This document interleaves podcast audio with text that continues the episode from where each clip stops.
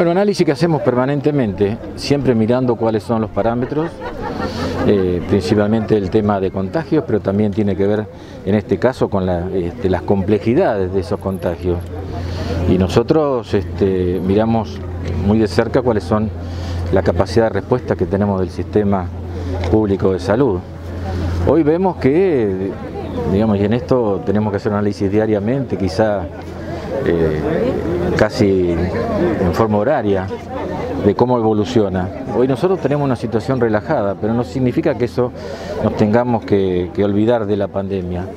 Por eso es necesario, por un lado, que el Estado siga dando respuestas, en este caso no solo atendiendo a quienes se contagian, con una, una respuesta muy fuerte, han bajado considerablemente los fallecimientos en virtud de este, gran respuesta en, la infraestructura, en el equipamiento, en el recurso humano y también en los tratamientos que estamos llevando a cabo desde salud pública.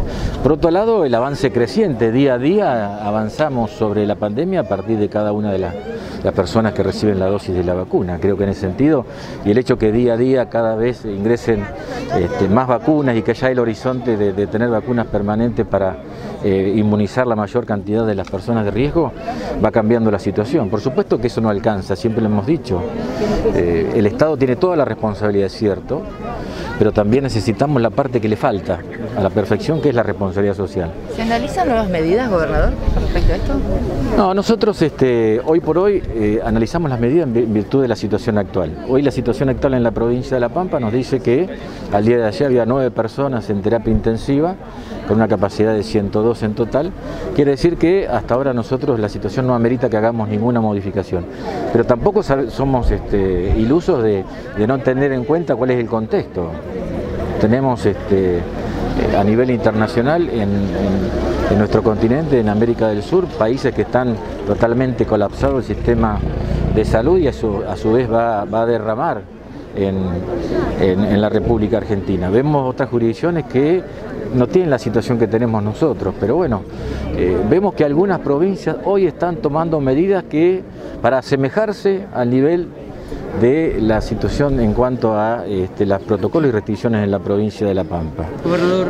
Así que en ese sentido, vuelvo a repetir, esto es día a día, hora a hora, y siempre tomando las decisiones en virtud de, la, de la situación epidemiológica. El gran dilema de hoy en día es salud o economía. ¿Cuál es su opinión al respecto? Bueno, creo que ese es el gran, el gran desafío del gobierno, pero también de acompañamiento de la sociedad.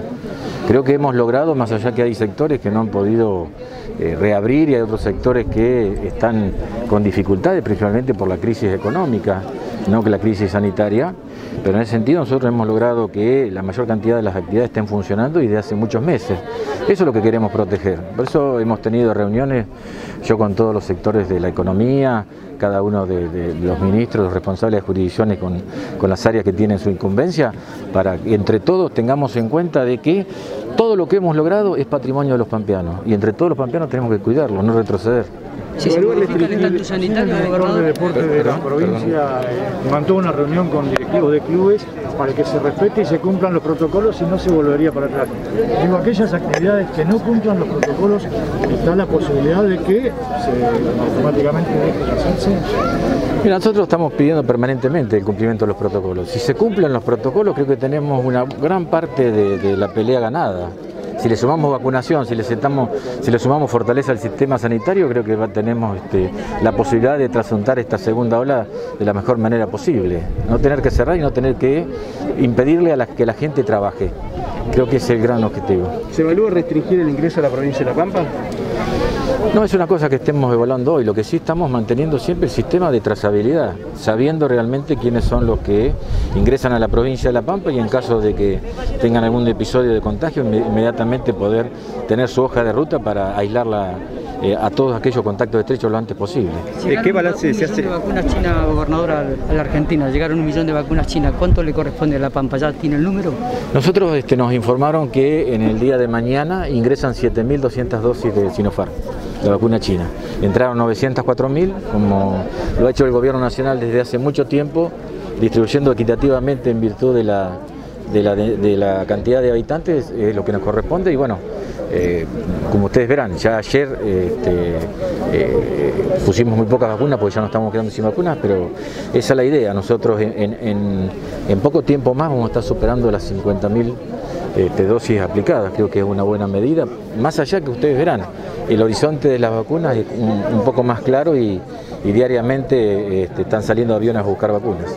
¿Qué balance se hace del ciclo electivo ya a casi un mes de su puesta en marcha? Bueno, desde el punto de vista pedagógico, ustedes saben bien que día a día son aprendizajes de cómo encontrar este, el método para llegar a los alumnos a, lograr esa interacción este, tan necesaria entre el alumno y el docente. Desde el punto de vista sanitario, con un gran esfuerzo de toda la comunidad educativa. Hemos tenido episodios, sí, como hay episodios en todas las actividades. Absolutamente, la escuela es parte de la sociedad, es parte de la vida normal. Seguramente puede haber episodios, pero cada vez que hay, se disparan los protocolos y se aísla lo que corresponde y sigue la actividad, como pasa en todos lados.